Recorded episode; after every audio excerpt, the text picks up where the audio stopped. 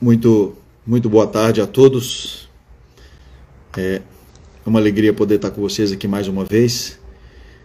Eu estou passando aqui para a gente bater um papo com vocês, é, especialmente porque eu acredito que quem quem está acompanhando aqui me acompanha no Instagram ou é meu amigo e, e eu gostaria de ter essa conversa com os meus amigos ou me segue para saber um pouquinho sobre a questão de liberdade religiosa, me segue para saber um pouquinho de questões jurídicas ligadas ao terceiro setor, ligadas ao direito de liberdade religiosa, à religião como um todo, imunidade tributária.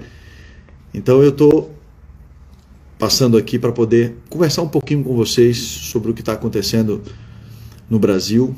Eu participo hoje de oito comitês de crise e esses comitês de crise trabalham em oito países na América do Sul. E eu acabo tendo aí uma, um, um âmbito de, de, de, conhecimento do que está acontecendo em várias, vários países, em vários contextos de saúde pública e de saúde privada também. A estrutura que eu trabalho como advogado, que é a estrutura ligada à Igreja Adventista do Sétimo Dia, tem 12 hospitais na América do Sul, e isso também abre uma possibilidade da gente ter uma realidade bem de perto do fronte da luta na questão da Covid-19. Então eu tomei esse espaço aqui para a gente conversar um pouco sobre isso, até porque hoje, no Supremo Tribunal Federal, nós vamos ter uma discussão muito forte ligada à igreja, ligada à abertura de templos, ligada aos riscos que envolvem a igreja, que envolvem a igreja não, que envolve a abertura dos templos e vai ser uma oportunidade poder estar aqui para falar um pouco com vocês sobre isso. Bom, antes de qualquer coisa, eu queria me apresentar como de um outro lado que muitos podem não conhecer. Eu sou líder de igreja local. Eu, eu trabalho numa igreja, trabalho como, como primeiro ancião de uma igreja aqui em Brasília, no Distrito Federal, na Asa Sul. Essa igreja é um projeto bem interessante, chama-se Brasília International Church. É uma igreja adventista do sétimo dia e é uma igreja focada para atender, do ponto de vista religioso, pessoas que não falam português. Nós temos no Distrito Federal 15 mil pessoas que não falam português. E a gente tem esse projeto, é um projeto muito legal, é um projeto que, dentre outras coisas, faz um, um, um atendimento com pessoas que vão até um hospital, por exemplo, não falam português e a gente se disponibiliza para ajudar essas pessoas a falar sobre os problemas que têm. Bom, e por que, que eu estou dizendo isso para vocês dessa igreja? Porque essa é uma igreja que naturalmente recebe pessoas, recebe pessoas do mundo inteiro. Pessoas que vêm das embaixadas, pessoas que estão aqui conosco, pessoas que, que vêm aqui para o Brasil. E é exatamente por isso que quando começou a pandemia, no ano passado, em março do ano passado, nós fomos os primeiros a interromper as atividades presenciais na igreja. Nós tomamos essa providência, como igreja local, nós fizemos essa análise exatamente porque nós sabíamos que íamos receber pessoas de todos os lugares, inclusive membros da Embaixada dos Estados Unidos conversaram comigo na época, disseram: olha, está acontecendo aí, vai vir uma, uma pandemia. Já no início do ano passado, a gente recebeu essa informação e começou a ficar atento com tudo isso. Nós tomamos medidas sanitárias na minha igreja, medidas de proteção, a, como álcool em gel, começar a usar máscaras em algumas situações antes de todo mundo, exatamente porque nós recebemos essas informações. E interrompemos as atividades presenciais, passamos aí a utilizar as plataformas digitais para fazer os nossos cultos. E por que, que eu estou começando dizendo isso para vocês? Porque essa foi uma decisão da minha igreja. Essa foi uma decisão sobre a responsabilidade de líder local nós nos reunimos e tomamos essa decisão. E eu começo falando isso para vocês exatamente para tirar essa ideia de que igreja, todas as igrejas são irresponsáveis com relação a essa questão da pandemia, etc. Não, não é assim que funciona. E sei que todo mundo que está, nem todo mundo que está assistindo aqui conhece a, a igreja adventista e como a igreja adventista trabalha. O sistema de dízimos e ofertas dentro da igreja adventista ele não depende da presença de nenhum de nós. Não é? ele, ele não depende da, da, da, da, da presença de cada um de nós. A igreja tem um sistema de fidelidade. Quem é fiel, é fiel. No culto presencial ou no dia a dia, nossa, nossas ofertas são regulares e nosso sistema de dízimo também é regular. É uma, é uma proposta diferente. Então, não há apelo, né? não há apelo que vá mudar a nossa postura. Tanto é que a Igreja Adventista teve uma reorganização da sua estrutura, mas não teve nenhuma dificuldade nesse sentido, é, é, com relação ao que ela recebe dos seus membros. Né? Bom, e feito esse esclarecimento, nós vamos ter hoje aí uma discussão. E essa discussão foi ajuizada pela Associação Nacional de Juristas Evangélicos. E algumas pessoas me perguntaram, falou, doutor Luiz, o senhor faz parte dessa. O senhor faz parte dessa associação? Eu faço parte dessa associação. Ah, e a igreja faz parte dessa associação? Não, ela é uma associação de juristas. A igreja adventista, como todas as outras igrejas, tem vários apoiadores a depender do tema. Nós temos a ABLIC, que é a Associação Brasileira de Liberdade Religiosa e Cidadania. Nós temos o FONIF, que é o Fórum Nacional das Entidades Filantrópicas. Nós temos a ANAJURI, que é a Associação Nacional de Juristas Evangélicos, nós temos a ABIEE, que é a Associação Brasileira de Escolas Evangélicas, nós temos as, as ações ligadas, as associações ligadas às Santas Casas de Misericórdia, que também nos apoiam porque nós temos hospitais filantrópicos, nós temos várias outras associações que são que trabalham, a depender do tema, em parceria com a igreja, várias associações ligadas a organizações sociais. Então, isso é uma coisa normal. Agora, a igreja não tem um vínculo com a Anajure porque é uma associação de juristas. Agora, eu sim, eu sou um dos diretores da Anajure, sou diretor de compliance da Anajure, e isso tem proporcionado um trabalho em parceria conosco, em parceria com os interesses né, do cristianismo, não com a igreja propriamente dita. Mas é claro, a igreja adventista, se nós temos um caso de liberdade religiosa, vocês se lembram de casos que, em, em ajudando e atuando em nome da Anajure, eu fiz a defesa do sábado no Supremo Tribunal Federal, no recurso do Gesmário, que vocês se lembram bem, no recurso da Margarete. Eu tive a oportunidade de participar no julgamento, representando a Anajure, uma vez que eu cedi a minha condição de advogado do Gesmário para a doutora Maria Cláudia. É, nós tivemos o caso da Lei das Diretrizes e Bases da Educação, foi acrescentado o artigo 7 com um apoio muito grande da Anajure e de outras associações também. E a Anajure tem nos ajudado quando nós temos alguma lesão, direito de liberdade religiosa, etc. Nem sempre o interesse é só da igreja adventista, o interesse pode ser do cristianismo como um todo. E a Anajure tem sido uma grande parceira para ajudar todas as igrejas é? nas questões jurídicas. Então é bom a gente explicar isso. Né? Agora, o que, que acontece hoje neste processo? O que, que acontece hoje nesse processo do Supremo Tribunal Federal? A primeira coisa que eu queria esclarecer vocês, e por que esclarecer? Esclarecer porque eu entendo que é importante as pessoas tomarem as suas decisões e as suas conclusões tendo informação. Tendo informação e sabendo do que realmente aconteceu.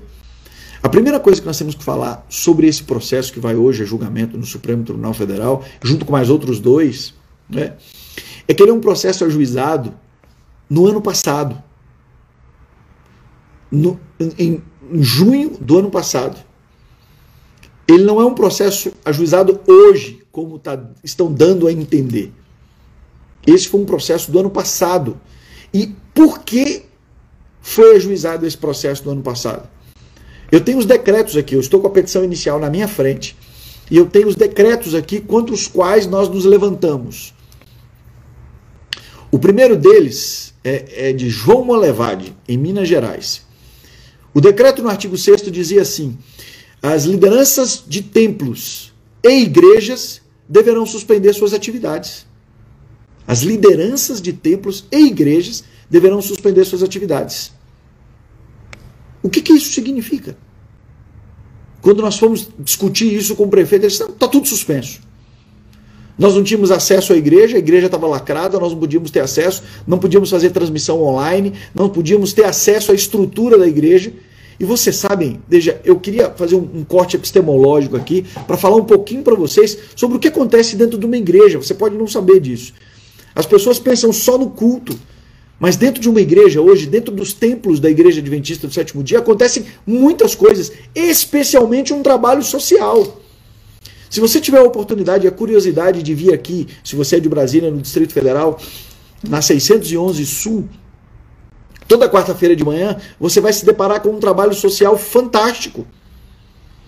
Uma distribuição de comida com cadastro de assistência social, com um trabalho que a gente faz específico com famílias de apoio, de apoio psicológico, de apoio estrutural, de apoio social para essas famílias.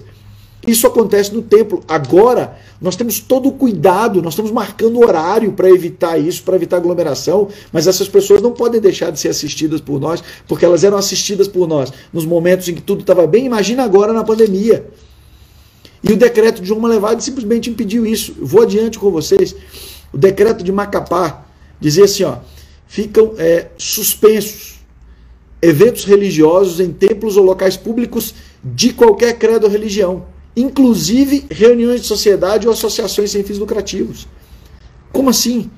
Nós, nós atendemos várias pessoas do templo, nós não estamos falando só do culto, nós perdemos o acesso. Veja, eu estou falando destes decretos e da ação, da ação especificamente. O decreto do Piauí dizia assim: fica determinada a suspensão de atividades religiosas. E vou adiante com vocês. Em Roraima, o decreto dizia: ficam suspensos é, cursos presenciais, missas, cultos religiosos e afins. Ficam suspensos. Eram decretos generalistas, eram decretos que não especificavam o que isso significa. Nós tivemos polícia impedindo pessoas de entrar dentro do culto para fazer transmissão, só com o staff da transmissão. Porque, sabe, amigos, é, eu não sei vocês, eu eu estou aqui em casa nesse momento, estou com minhas duas filhas conectadas na internet, fazendo aula, tendo aula online. Eu estou com minha esposa também, que tá, estuda psicologia também, está fazendo o curso online. E eu também estou usando outra rede e também estou usando aqui online. Vocês acham que todo brasileiro tem acesso a isso? A quatro computadores em casa, a smartphones, a, a, a uma internet que seja capaz de sustentar quatro conexões simultâneas de vídeo? É importante a gente entender e não julgar a realidade dos outros pela nossa. E achar que todo mundo tem acesso ao que a gente tem. Sabe? Não é assim tão simples como as pessoas estão querendo dizer. E veja mais, o decreto continua em Cajamar, São Paulo, ó. Fica suspensa durante a quarentena as missas e os cultos e as atividades e serviços privados não essenciais. O que significam ficam suspensas? Muitos desses cultos, muitos desses decretos não especificavam como isso deveria acontecer. E foi contra isso que a gente entrou. Mas foi lá atrás, foram os primeiros decretos. A maioria desses decretos hoje estão suspensos. A maioria desses decretos hoje já perderam sua validade, já foram alterados, já foram atualizados. Gente, a Associação Nacional de Juristas Evangélicos, ela não tem culpa. Se no último sábado à noite, depois desse processo, está aguardando um ano para ser apreciado o pedido liminar, tenha sido apreciado pelo ministro do Supremo Tribunal Federal. E nós sofremos todos esses ataques, tudo as pessoas atacando e criando como se nós fôssemos, ah, vocês são assassinos, etc. Gente, o que, o, não, não, não, não foi assim e não é assim. Veja, eu queria ler para vocês os pedidos que a gente fez no Supremo Tribunal Federal, para vocês terem uma ideia aqui do, do, do que foi pedido e do que foi entregue. E é importante a gente entender isso. Eu, tenho, eu convidei muitas pessoas a lerem para entenderem o que estava acontecendo. Deixa eu pegar aqui exatamente aqui o, os pedidos para que vocês entendam aqui o que foi pedido e vocês mesmos vão me dizer se foi razoá foram razoáveis ou não os pedidos que foram feitos. Os pedidos que foram feitos aqui, peraí, vamos lá, estou chegando aqui na. Olha lá, pedidos. Primeiro, a concessão, isso, esses pedidos foram feitos em 19 de junho de 2020. 19 de junho de 2020. Algumas pessoas têm dito: olha, mas no auge da pandemia vocês estão fazendo. Não, não, não, não tem nada feito agora. Não tem nada feito agora. Isso foi feito lá atrás. Talvez essa seja a polêmica que está ligando o caso. Esse processo foi ajuizado lá em 19 de junho de 2020. E o que era, o que era pedido? Concessão por decisão monocrática da suspensão do artigo 6 do decreto, bem como dos decretos estaduais que determinam suspensão, vedação e proibição de atividades religiosas. Não é? Veja, e funcionamento, nós pedimos o funcionamento dos templos, pedimos que esse funcionamento dos templos fosse autorizado mas não para cultos presenciais, porque do jeito que estava, estavam pedindo sem qualquer ressalva. Sem qualquer ressalva. Quantidade de acontece, a quantidade de coisas que acontecem, veja, nós temos hoje dentro da Igreja Adventista a ADRA, não sei se todos aqui conhecem, pode ser que, que é uma agência de desenvolvimento humano da Igreja Adventista. Ela usa a infraestrutura do templo para quê? Para ajudar pessoas, para atender pessoas do ponto de vista social. Então, não é uma aleatória, ah, fechou o templo. Fechou o templo, existem muitas coisas que acontecem lá. Isso eu estou falando dentro da realidade que eu conheço e que convivo diariamente. E ó, e, e, e, o que foi pedido, e o que foi pedido foi com relação a esse abuso. Só que esse abuso já foi resolvido. Então, a decisão que o ministro deu, ela foi muito além do que o que a gente pediu. Veja, eu não estou aqui entrando no mérito da decisão. A questão da liberdade religiosa, nós não temos que discutir. E, e por que, que eu comecei essa conversa com vocês aqui, falando que a minha igreja, mesmo com autorização do Estado, mesmo com a igreja, onde digo minha igreja, a igreja que eu sou responsável aqui no Distrito Federal, o templo que eu sou responsável aqui no Distrito Federal, mesmo sendo considerado no Distrito Federal, por lei, não é por decreto, por lei, atividade essencial, mesmo tendo autoriz autorização do Distrito Federal para abrir com a questão de controle sanitário, etc., nós decidimos suspender as atividades. E assim como nós fizemos isso aqui, a Igreja Central, que é a maior igreja da Associação Planalto Central, que representa aqui Distrito Federal e em torno, também suspendeu as suas atividades, mesmo tendo autorização para funcionar, mesmo sendo uma igreja muito grande, e que nesse momento de crise no Distrito Federal, em que nós temos, eu recebi hoje de manhã de um amigo do governo do, do, do Distrito Federal, as estatísticas, o Distrito Federal está numa situação muito difícil, 99% dos leitos estão, estão comprometidos na esfera pública e 98% na esfera privada. Nós estamos vivendo um momento de uma crise muito grande no Distrito Federal.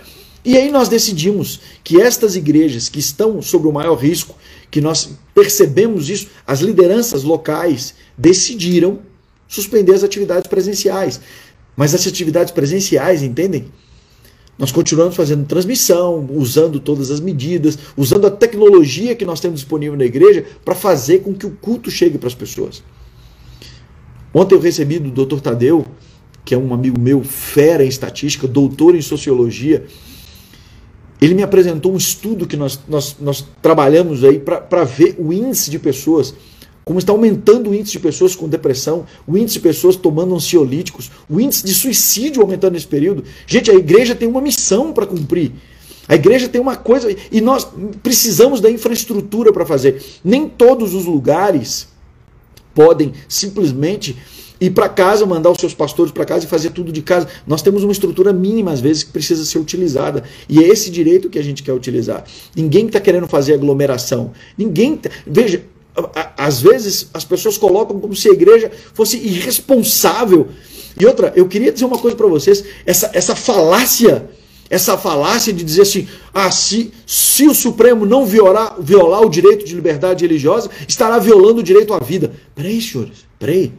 Vocês estão querendo que dizer que igreja, seguindo todas as regras, existe para matar pessoas? Vocês estão muito enganados. Esse argumento falacioso esse argumento falacioso não vai ser aceito. Esse argumento, a igreja existe para matar pessoas. Não, ninguém vai fazer aglomeração, ninguém vai expor as pessoas desse jeito. E se tiver alguma igreja fazendo isso, aí sim o Estado tem que intervir. Aí sim o Estado tem que impedir. Esse é o ponto-chave. Vamos ser inteligentes com relação a isso. Não se deixem levar por campanhas, não se deixem levar por brigas políticas. Estou preocupado com o Brasil. O Brasil está polarizado. Uns são de Paulo, outros são de Apolo. E a gente segue, a gente não pode permitir que isso, isso, isso aconteça conosco. A gente não pode se deixar levar por isso. A responsabilidade que nós temos como igreja, a responsabilidade que nós temos como cristãos, é tomarmos cuidado com a saúde das pessoas. Vejam, a igreja adventista tem uma mensagem de saúde muito séria. É muito falacioso dizer que nós vamos abrir um templo para matar pessoas. Isso não se aplica a nós. Isso não se aplica a nós. Nós estamos fazendo um estudo. Inclusive, quando cada um se contamina dentro da igreja, a gente tem, a gente tem acompanhado de perto a abertura dos templos. A gente tem estudado isso. A gente tem trabalhado. Agora, gente, o Brasil é gigante. A América do Sul, o mundo inteiro. As realidades são muito diferentes. As realidades são muito diferentes. Eu queria que vocês entendessem isso. Nós não estamos aqui brincando com a vida das pessoas. Sabe? É, eu queria ler para vocês aqui um documento que nós fizemos. Nós reunimos, veja, nós ouvimos especialistas, nós ouvimos médicos, nós ouvimos infectologistas, nós ouvimos é, é, pessoas que estão na, na, linha de frente, nós ouvimos o Ministério Público, nós ouvimos o Poder Judiciário, nós estamos em contato com as autoridades sanitárias, com ministros, com secretários de saúde, com secretários municipais, e nós chegamos a uma conclusão. Nós chegamos a uma, uma nós chegamos a um estudo e, e, e mandamos orientações, está no nosso site, está no portal Adventista, eu posso deixar aqui depois na descrição o link para que vocês possam acessar e ver. E nós, nós fizemos orientações para reuniões virtuais e presenciais da igreja. Veja, os desafios da pandemia já duram pelo menos um ano e tem causado sofrimento a muitas pessoas. A Igreja Adventista do Sétimo Dia continua atenta a essa situação e enfatiza a necessidade de ampliar o cuidado com a realização de cultos e programas. É importante que reuniões presenciais ou virtuais sejam avaliadas pelos líderes locais mediante cuidadosa análise de riscos, cenários e impacto social. Não é simplesmente, ah, acabou, vou estar fechado, etc. Nós temos uma série de análises para fazer. Né? As reuniões devem ocorrer somente com o apoio da administração das associações, missões, que são os escritórios locais da igreja correspondentes, e desde que não entrem em conflito com os decretos e as condições sanitárias locais. Para isso, devem ser observadas e levadas em conta as seguintes recomendações: primeiro, cultos, reuniões e atenção digital. Enfatizar a prática de medidas sanitárias, como o uso de máscara, distanciamento social, a higienização das mãos e a aferição de temperatura. Isso é regra entre nós. Isso é regra entre nós. E se vocês conhecem algum lugar, tá aí o meu, meu direct no Instagram, vou ficar muito feliz de receber qualquer informação, passar para os nossos advogados locais e fazer isso. Priorizar, veja, priorizar o uso do Zoom ou recursos similares para a realização de reuniões, favorecendo a interação e o engajamento dos participantes. Avaliar regularmente as condições de segurança para realizar cultos presenciais e também a necessidade de reuniões virtuais. Avaliar constantemente. Agora, deixa eu dizer uma outra coisa para vocês. A igreja adventista tem regulamentos, como outras igrejas têm também, mas nós temos regulamentos votados, discutidos, discutidos nas nossas reuniões mundiais, discutidos nas nossas reuniões é, sul-americanas, nas reuniões regionais e nas reuniões locais. Nós temos um manual da igreja. E esse manual e esse regulamento da igreja, ele prevê uma autonomia local junto com os campos, a igreja, a comissão da igreja local, ela precisa analisar. Veja, nós temos campanhas que são campanhas nacionais, que são campanhas continentais. Por quê? Porque elas se aplicam a todos os lugares. Mas nós temos situações que são locais. E a questão do, da, da pandemia, tomara que ela continue sendo local. Mas nós estamos vendo que daqui a pouco, sim, nós vamos ter uma crise que, que se nós não tomarmos as medidas e os cuidados, ela pode crescer ainda mais do que nós estamos vivendo. Nós sabemos que outras, outras, outras pandemias, como a gripe espanhola, tiveram três ondas. E a segunda onda foi a pior, que é a onda que nós estamos vivendo agora da Covid-19. E segue as orientações dizendo atender aos interessados por meio dos canais de comunicação da igreja, realizar atividades presenciais com crianças e adolescentes somente quando houver autorização para aula presencial nas escolas e com todos os cuidados cabíveis. Ou seja, nós suspendemos as nossas atividades com as crianças, nós suspendemos, por exemplo, na Igreja Central de Brasília, nós temos um trabalho fantástico com as crianças. Nós temos praticamente, nós temos quase a quantidade de alunos que nós temos por sala de aula. A Igreja Adventista tem um trabalho muito bonito com as crianças, que começa no hall do berço e vai até os adolescentes, para depois eles passarem para uma outra estrutura dos adultos. E esse trabalho está suspenso, está sendo feito pelo Zoom, dentro da nossa maior estrutura que nós tínhamos aqui em Brasília. E vejam, nós temos autorização para funcionar, mas optamos por questão de segurança não funcionar. Eu queria mostrar para vocês a responsabilidade que nós temos como igreja. Mesmo tendo autorização, nós optamos por não ter, porque nós não conseguíamos oferecer a segurança que nós precisamos para as nossas crianças e para as famílias dessas crianças. Então nós tomamos essa decisão, apesar de termos autorização do Estado para funcionar. Templos, respeitar o distanciamento em todas as reuniões, evitando aglomerações. Vejam, nosso objetivo aqui jamais é aglomerar, porque porque nós não somos um lugar para matar pessoas. Diferentemente do que tem acontecido em outros lugares que estão liberados de funcionamento. Né? Eu moro aqui, na frente da minha casa tem um terminal e infelizmente a gente vê os terminais de ônibus passando com os ônibus cheios toda hora.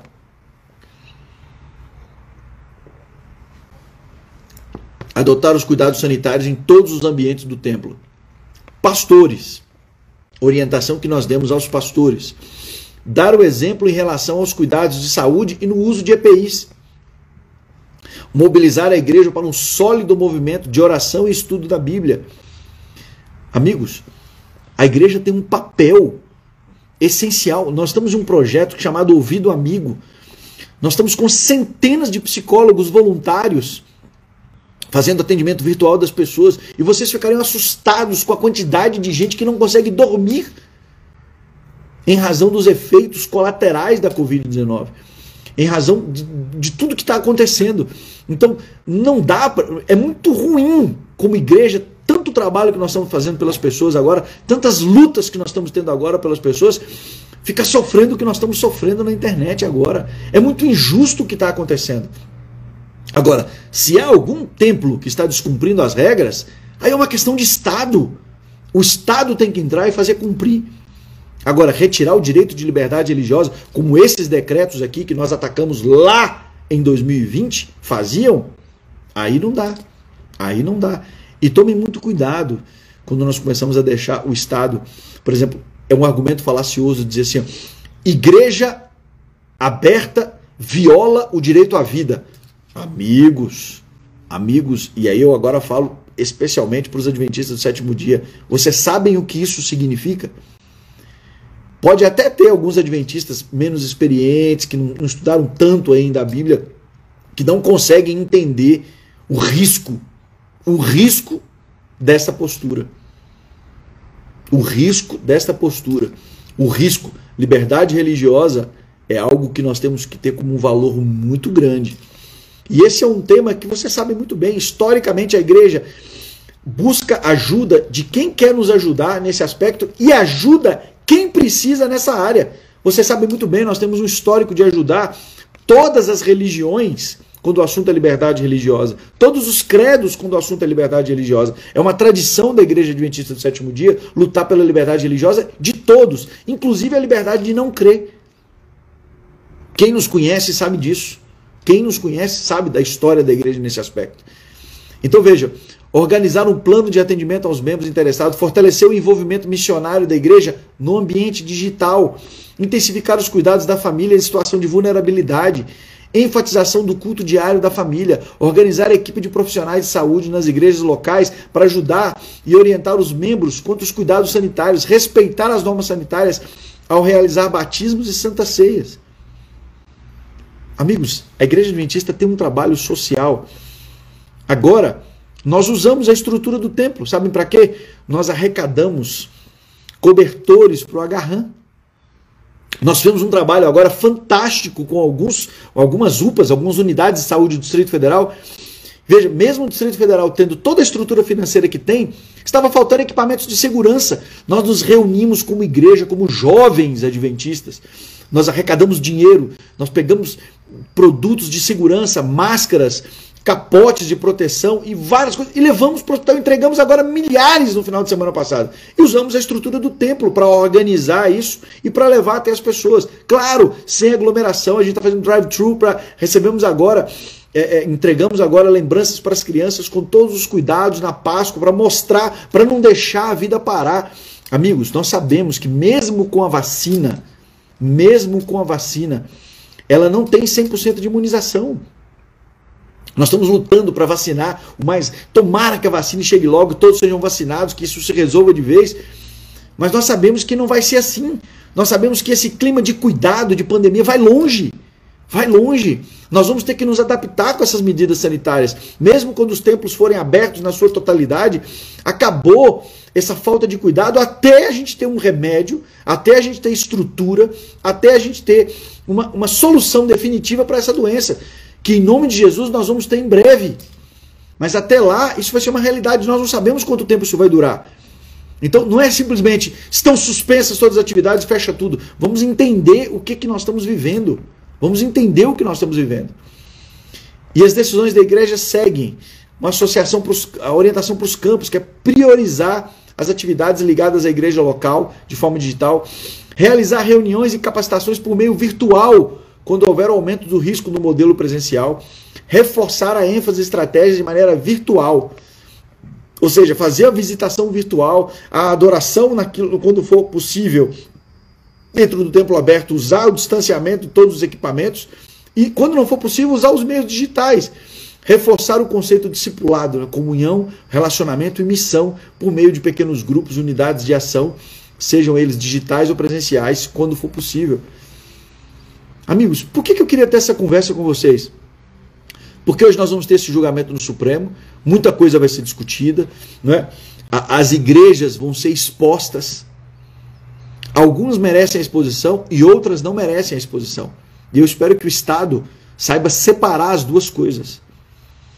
A ANAJURI, que é a Associação Nacional de Juristas Evangélicos, que atuou contra esses decretos e não contra a realidade que nós temos hoje. O pedido foi um pedido para ter acesso ao templo, é um pedido bem diferente do que as pessoas estão nos acusando.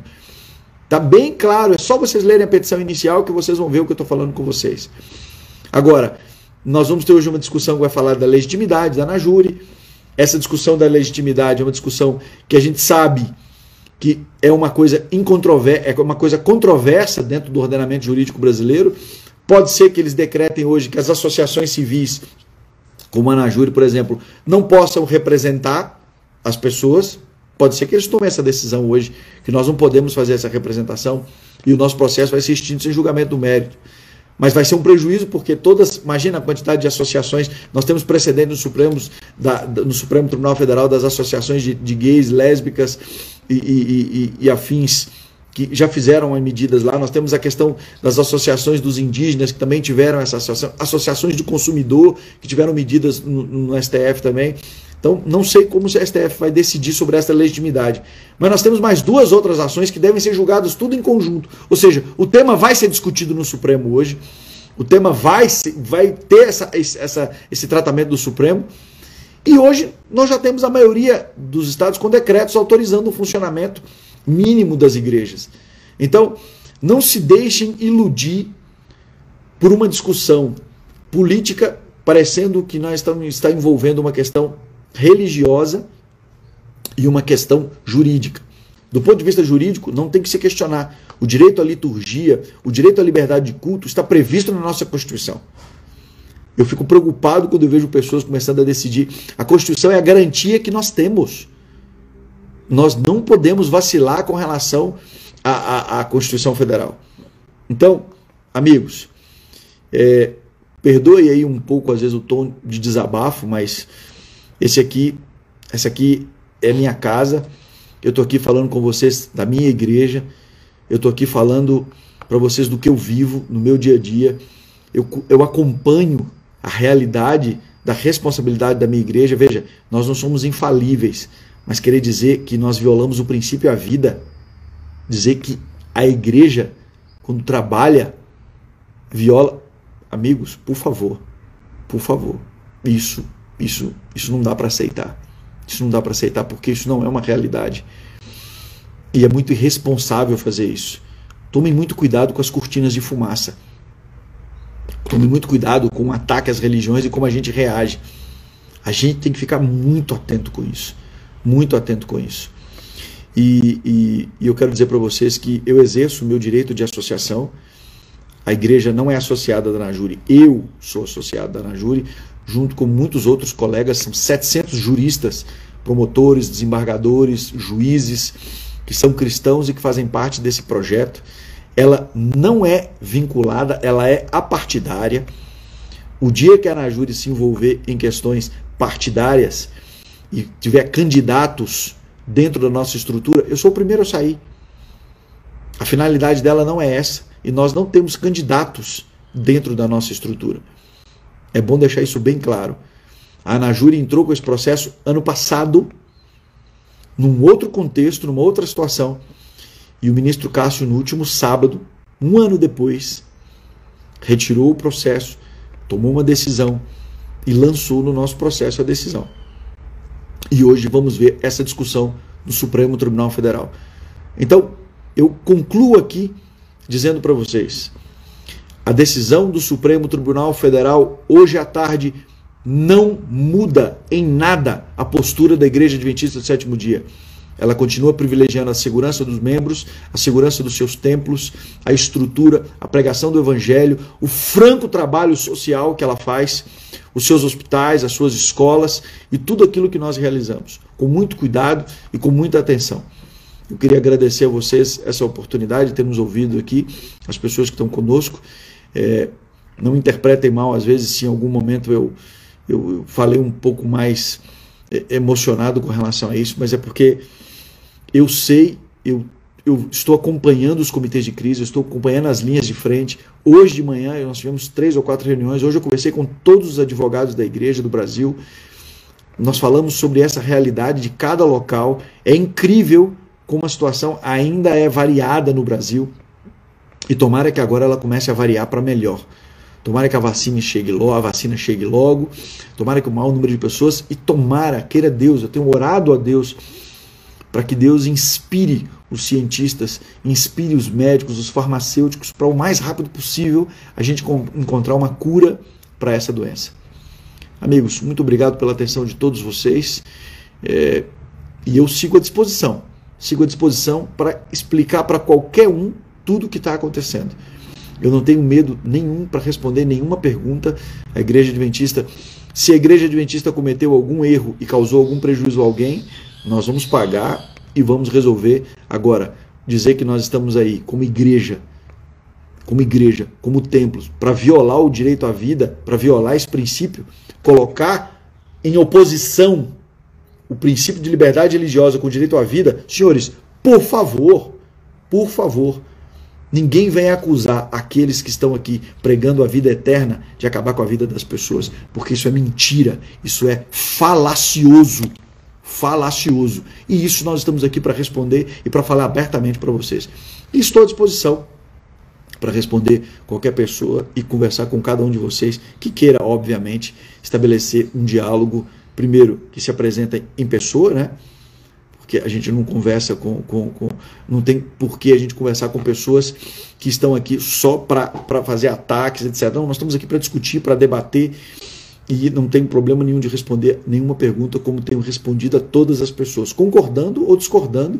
O nosso, nossa, nossa, nossa, nossa estrutura está à disposição para explicar a todos vocês. Gente, obrigado mais uma vez, obrigado pela atenção e, e, e vamos avançar. E se Deus quiser, em breve nós estaremos curados, protegidos e com os nossos templos lotados de gente louvando a Deus.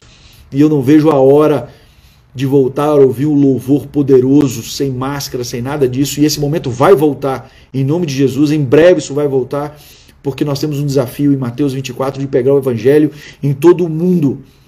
E aí sim nós vamos nos encontrar com o nosso Salvador. Eu quero pedir a Deus também que console todas as famílias que perderam pessoas queridas, que perderam pessoas para essa doença tão grande, está muito próximo da gente, né? Ontem nós nós sepultamos aqui o irmão do meu vizinho, foi um momento muito triste para nós. E nós estamos sepultando pessoas importantes e, e, e eu, e eu também oro por essas pessoas para que Deus os console de uma forma especial até o dia em que nós vamos nos encontrar novamente com essas pessoas.